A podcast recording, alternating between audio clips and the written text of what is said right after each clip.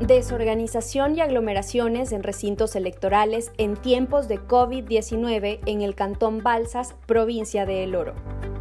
El día más esperado por los ecuatorianos llegó. Alrededor de 15 millones de personas dentro y fuera del país se acercaron a sus respectivos recintos electorales para dar fin al gobierno actual.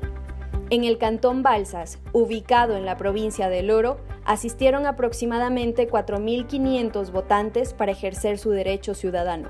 Hubieron dos recintos electorales mismos que se separaron en orden alfabético a fin de precautelar la bioseguridad de la población. A pesar de los esfuerzos realizados por las autoridades encargadas, se pudieron detectar varias irregularidades como aglomeración y desorganización por parte de la ciudadanía. Nos encontramos con la señora Lidia Aguirre, ciudadana votante.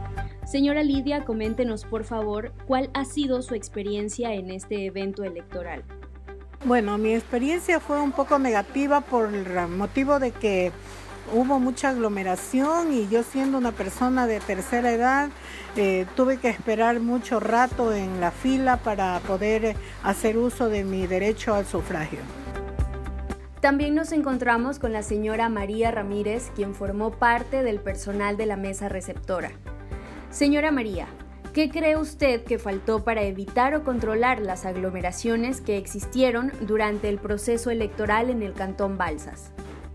Considero que debería haber existido mayor control policial y por parte del personal de las Fuerzas Armadas en cada una de las mesas de los dos recintos electorales a fin de dispersar a la población. Esta ha sido la noticia del día, hoy 8 de febrero del 2021, luego de la jornada electoral en el Cantón Balsas, provincia del Oro.